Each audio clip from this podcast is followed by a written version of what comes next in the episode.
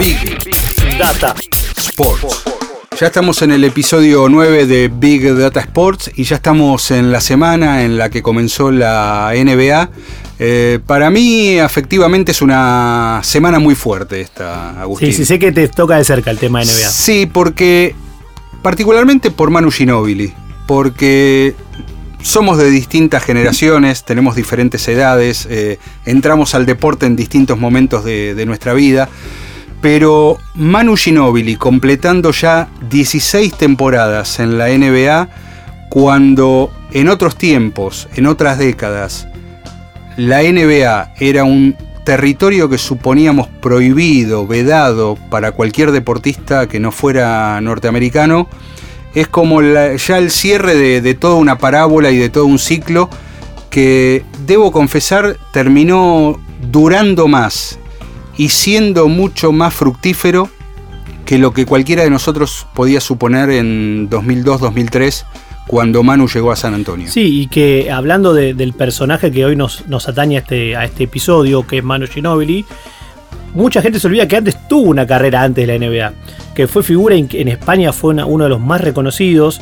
En que Italia. sa- eh, perdón, en Italia, y que, que realmente llegó a la NBA con una edad interesante, siendo joven, pero mantenerse 16 años en, el, en la, digamos, en la liga más prestigiosa del mundo de básquet, es algo que, que to- todavía tal vez no, no- no- no- entendemos la magnitud porque somos contemporáneos, pero es algo que no es común. Sí, vamos a afirmarlo con algunos números. Eh, Manu Ginóbili, no todos porque son, son imposibles, Infinitos. sobre todo porque los récords y las estadísticas y los datos en la NBA no, no superan.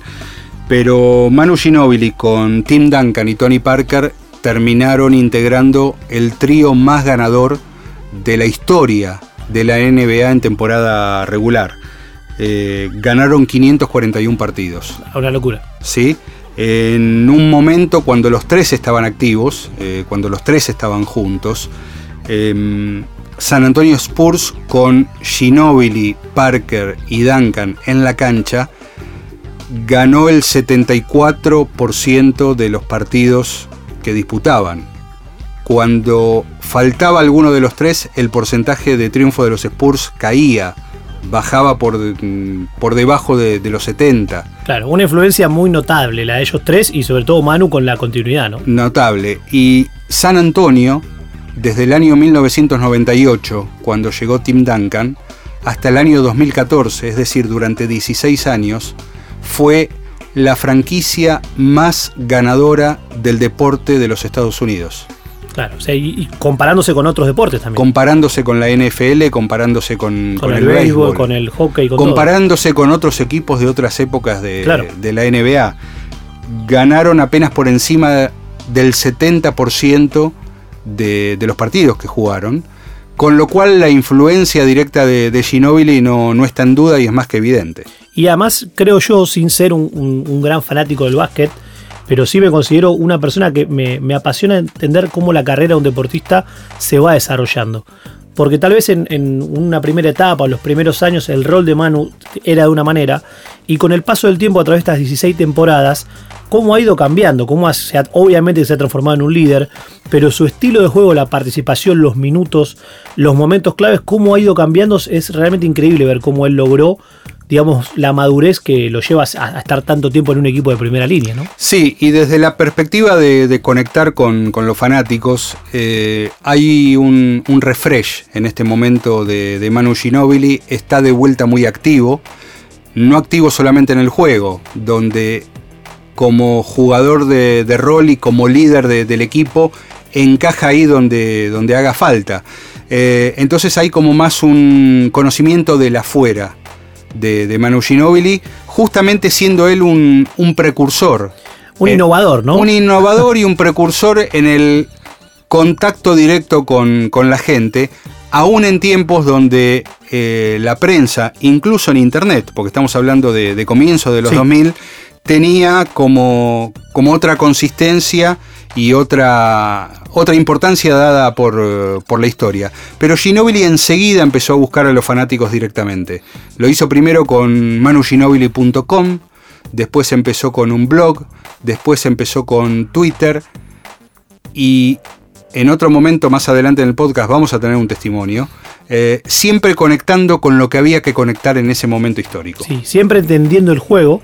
Y es un poco lo que también lo transforma en, un- en una figura que va más allá del deporte, ¿no? Sobre todo para los argentinos, que lo vemos innovando constantemente, que es, yo creo que es uno de los deportistas top, si lo comparamos, si se quiere, con, con, con Lionel Messi o con Juan Martín del Potro, que más entiende la comunicación y que él le gusta, se nota que él tiene pasión por contarle a, sus seguidores de todo el mundo y también de Argentina cada momento de su carrera. Y por eso también podemos hablar de una persona que hoy de vuelta, cuando hablamos de comunidades digitales, tiene más de 7 millones y medio de seguidores, lo cual es un número más que interesante, que se reparten en su red social preferida, como él mismo lo dijo, que es Twitter, con más de 4 millones y medio de seguidores.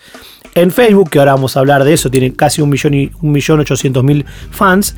Y en dos nuevos espacios donde creo que se está divirtiendo, que es Instagram, donde está llegando al millón de seguidores, todavía le falta un poco. Y también YouTube, que es una de las redes que nunca aparece en primer plano cuando hablamos de comunidades, pero que ya tiene miles de suscriptores y que lo está usando de una manera muy interesante. Así es. em, podemos eh, discriminar un poco qué, qué hace Manu Ginóbili en cada una de, de las redes. Obviamente a Twitter fue el primer lugar donde, donde llegó y ahora su, su acción está en, en YouTube. Y está de, de una manera este, muy, muy especial eh, para poder em, explicar un poco mejor eh, cómo Ginobili se vincula con, con la tecnología y con, con las plataformas, vamos a, a presentar ahora un testimonio de eh, Ariel Tiferes. Ariel Tiferes seguramente lo pueden conocer por otro podcast llamado Digitales. Muy bueno y recomendado para todos los que están metidos en la cultura digital. ¿eh? Sí, eh, una, una obligación casi. Pero Ariel tuvo, eh, mantiene una relación con Ginobili y tuvo una relación profesional desde la época en que Ariel estaba en el Diario de la Nación, donde estuvo hasta hace, hasta hace muy poco, porque Ginobili también replicó un modelo que tenían otros deportistas en, en otras épocas.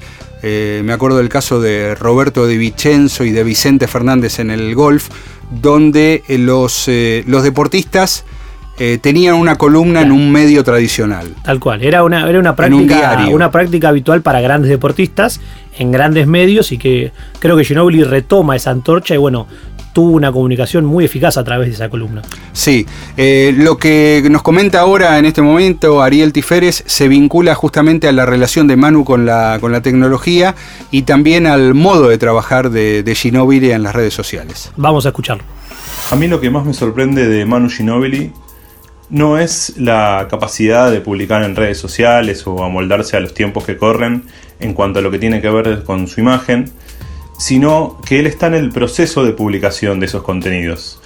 Si ustedes lo siguen a Manu se, se dan cuenta que publica en casi todas las redes sociales hoy por hoy, pero lo más interesante es que él mismo se autogestiona. Es como si él supiese el rol que tiene como periodista y se autoedita y le gusta probar aplicaciones. Cuando lo ven publicando en YouTube, no es que tiene un community manager que se preparó para publicar contenidos diarios o semanalmente. Es él mismo el que tiene la inquietud de publicarlos. Manu en realidad creo que le gusta probar aplicaciones. Si es por eh, aplicaciones que usa más naturalmente, me parece que es Twitter. Él incluso eh, lo dijo en una entrevista que le habíamos hecho con Pablo Martín Fernández hace un tiempo en, en nuestro podcast, que es la aplicación que más le gustaba y la que más, más tiempo usaba habitualmente. Pero de cualquier forma creo que le gusta probar y de hecho eh, este año está mm, usando mucho YouTube, está tratando de hacer este especie de diario de esta última temporada en la que está jugando y está probando el formato. De hecho, si lo ven, ven que por ahí le va cambiando cositas, incluso ahora está poniendo más cosas en, en Instagram. Antes ponía, digamos, como súper grandes fotos. Y mm, yo creo que es eso lo mejor que tiene. Es esa capacidad de probar sin ningún tipo de, problemas y si no le gusta lo, deja de hacer. Eh, tiene su blog donde postea cosas de, todo tipo. Incluso él había innovado en su momento con, con la Tweetcam.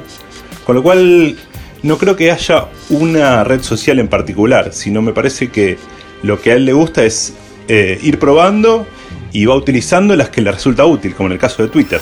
Básicamente lo que yo rescataría, eh, Agustín, es eh, más que nada la, la, inquietud de Ginóbili, ¿no? Sí, un curioso digital se podría decir, que experimenta, que prueba cosas, herramientas. Bueno, lo que contábamos antes y lo contaba también Ariel de los vlogs que viene haciendo en esta en su en su nueva temporada de la NBA como día a día sube a YouTube eh, día de entrenamiento y va contando y va muestra cómo está en el auto cuando va bueno le abre una puerta a los fanáticos que realmente lo valoran mucho porque si no no podrían verlo y a mí una de las cosas que, más me impacta también de Manu es que no solamente tiene un impacto para nosotros los argentinos, sino que a nivel NBA, como torneo con grandes figuras, obviamente los, en Estados Unidos se hacen muchísimos rankings y está todo muy medido, son los reyes de las métricas, que lo hemos nombrado en algunos episodios anteriores. Y por ejemplo, Manu Ginobili tiene, hoy, hoy en día, digamos, solamente tiene dos compañeros que lo superan en cuanto a seguidores y en cuanto a interacciones. Uno tal vez es, fácil de detectar que es Kawhi Leonard, el líder actual de San Antonio Spurs. Ahora, uno que me da un poquito de bronca, te lo tengo que, blanquear, Marce, es Pau Gasol. Pau Gasol, español, un gran deportista, le gana en números actualmente, tal vez por una influencia de, también de toda su carrera en el básquet europeo y una carrera en varios equipos de la NBA. Pero Ginobili, para ir a números concretos, es el, el jugador que ocupa el puesto 22 que es un gran, un gran número en un ranking largo en cuanto a cantidad de seguidores, y es el número 68 en cantidad de interacciones. Es decir, sacando las mega figuras, a Lebron, a, a todos los que están hoy en día, Kevin Durant, todos los que son mega estrellas mundiales, hay un ranking que se va peleando minuto a minuto y que Manu Ginobili, a pesar de tener 40 años, sigue estando ahí metido tanto por lo que genera en su juego como por lo que genera en sus redes sociales. Sí, porque además esa es la competencia real que tiene, tiene Ginobili. Eh, es, una, es un personaje imprescindible en la historia del deporte argentino, por lo que fue la generación dorada, por las medallas olímpicas, por haber sido el primero que hizo pie fuerte en la NBA, no fue el primero en la NBA. Antes había llegado Volkovitsky, Pepe Sánchez, pero fue el que eh, se, afirmó y tuvo eh, luego, bueno, varios títulos ganados con San Antonio Spurs. Eh, pero en realidad, si tenemos que establecer una especie de combate, bueno, en su momento le tocó primero pelear con Kobe Bryant, pelear con Shaquille O'Neal, eh, y, pelear eh, con, bueno, con los otros que fueron creciendo con él de, manera contemporánea en la, en la, NBA, ni que hablar de LeBron James, de Carmelo Anthony. Eh, agarró una época complicada de rivales. Claro, y, de, explosión de las tecnologías y de, las nuevas formas de, comunicación. Entonces, es muy probable que no lo encontremos en los primeros planos, pero cuando empezamos a bucear un poco, vemos que él está muy involucrado en, eso que comunica. Sí, y tiene una presencia total.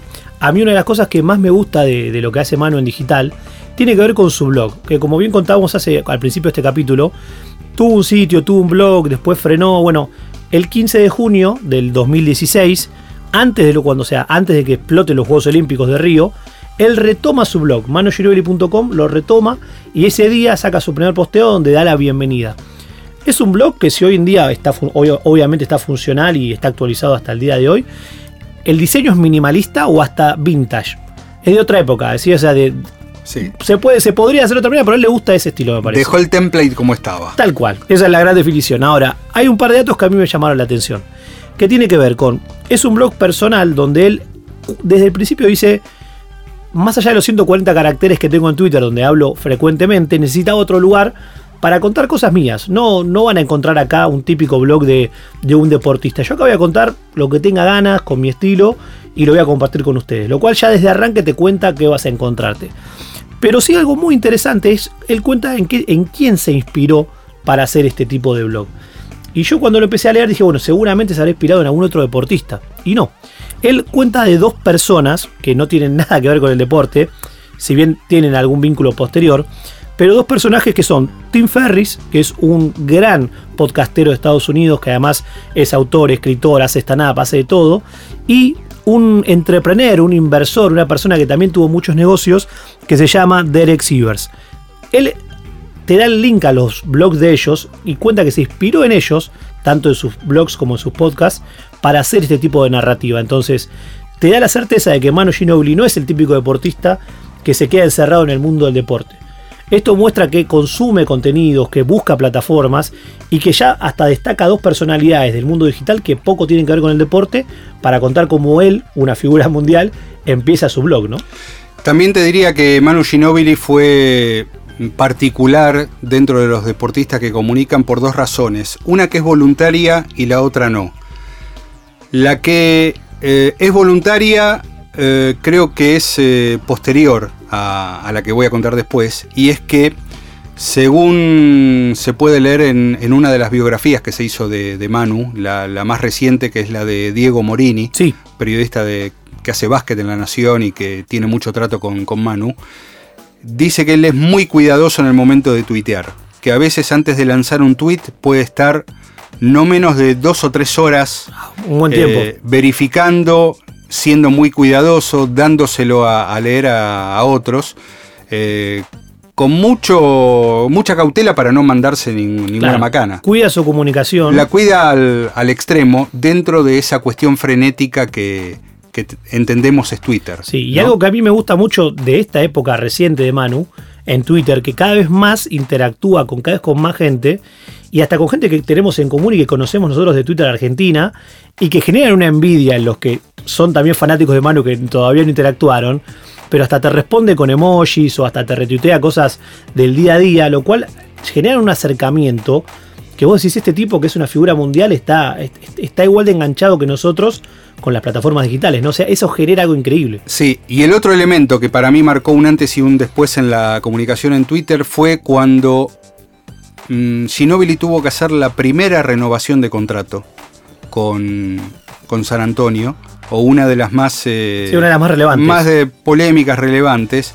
Había desde ya mucho seguimiento sobre qué podía pasar, si seguía en la franquicia, si se iba a otro lado. Finalmente terminó siendo un jugador de franquicia. Sí, el verdadero jugador franquicia. Totalmente. Eh, y había mucha expectativa hasta que en un momento Ginobili dijo, bueno, ya lo puedo confirmar, sigo con los Spurs. Utilizó ese canal para contarlo. Claro, pero estamos hablando de hace 10 años atrás. Claro. Con lo que dije, bueno, acá esto determina el final de la primicia periodística, porque ya es el propio actor, el propio involucrado, el que está contando no una historia completa, pero sí eh, los primeros detalles de una historia que después los periodistas pueden continuar averiguando más cosas. Pero dije, acá ya se, ya se terminó la era en la cual un medio es el que da la primicia sobre algo. Claro, hizo escuela, digamos, porque después los deportistas empezaron, ah, deportistas y un montón de, otras, de otros sectores empezaron a usar ser su propia voz y contar ellos las noticias o las primicias, ¿no? Te cuento cuáles son las cosas más buscadas de Ginóbili en YouTube. Dale. Lo que te sugiere el buscador. Dale. Primero, siempre con el nombre Manu Ginobili, Last Game. Quieren ver cuál fue el último partido. Después, Palomita. Claro, famosa. La palomita contra Serbia. contra Serbia en los Juegos eh, Olímpicos. Exactamente. ¿sí? Palomita, algunos le llaman zapatazo. Él dijo, tiré un zapatazo, pero es la palomita de, de Ginobili. Después viene Best Place, las mejores jugadas. Mejores jugadas en español. Manu Ginobili 2017. Manu Ginobili Canal, o sea que se está posicionando en, YouTube. Claro. Manu Ginobili Mix. Claro, el mix de jugadas. Sí. Manu Ginobili Highlights. Y Manu Ginobili. ¿Cuál decís que es? Me mataste con la última, no sé de dónde viene. Manu Ginobili Tapón. Ah, la famosa topa contra Harden. Contra Harden. Mirá vos. Bueno, está, está buenísimo porque cuando vos empezás a entender cómo YouTube y Google, que son de la misma empresa, el mismo grupo empresario, recomiendan cosas, empezás a entender cómo la gente consume a Ginobili en estas plataformas. Y para complementar lo que vos decías de YouTube, yo traje como algunos datos de Google también, del periodo, de los últimos 10 años, cuáles son las ciudades que más buscan a Ginobili en Google. Entonces yo te, lo tiro como, como un ping-pong, Marce, porque vos decís, tal vez la primera, que es Bahía Blanca, mm. su ciudad de origen, es entendible. ¿Y la segunda cuál te imaginas que es? Eh, San Antonio. San Antonio. Ahora, la tercera es Mar del Plata. O sea, no, ahí ya no sé, puede haber un preolímpico, puede haber cosas, pero. Tiene que ver con la popularidad del básquet en, Mar del Plata. Por eso, pero tal vez si le preguntás a, cualquier seguidor de Ginobili, no te pone tercero Mar del Plata, te puede poner Buenos Aires, bueno. Bueno, podríamos poner Córdoba también. Córdoba también, pero Buenos Aires está octava. Mm. Aparece antes La Plata, aparece Santa Fe. esas cosas que Google te, te va diciendo, mira, la realidad es esta, o sea, hay gente de estas provincias que lo buscan más. Y lo mismo a nivel países. Porque si yo te digo, bueno, Marcel, el país que más busca Ginobili en Google desde los últimos 10 años es Argentina. ¿Cuál te imaginas que es el segundo? Italia, No, España, tampoco. Te voy a sorprender con el 2 y el 3 porque si no, Sí. si no tendríamos para tirar mucho tiempo. tampoco Estados Unidos, Tampoco. supongo. El segundo es Uruguay. Mm. Y el tercero es Filipinas. O sea, tres países que vos decís Argentina, seguro lo decíamos. ¿No? Pero bueno, son ese top 3. Filipinas tiene, tiene sentido, lo contamos en el episodio de, de la NBA. Exactamente. Es el principal consumidor del mundo de la NBA y Ginobili está dentro de la NBA, es un personaje imprescindible. Filipinas vuelve a aparecer en nuestras menciones. Como final, como cierre de lo que es Google, el momento top de máxima cantidad de búsquedas de Ginobili fue cuando gana el primer anillo con San Antonio en junio de 2005. O sea que ese momento, a nivel global, supera lo que fue el momento de la palomita o las renovaciones. Y bueno, Google nos trae esa información para conocer un poco más cómo es Ginobili en digital, ¿no? Dejamos descansar a Manu Ginobili, que además creó un hashtag que es el pibe de 40. El pibe de 40, tal cual. Así que lo dejamos eh, un ratito por ahí, ya vam- vamos a volver con él y nos vamos con el datazo. Tenemos un datazo saliendo del básquet, vamos a ir a- al fútbol.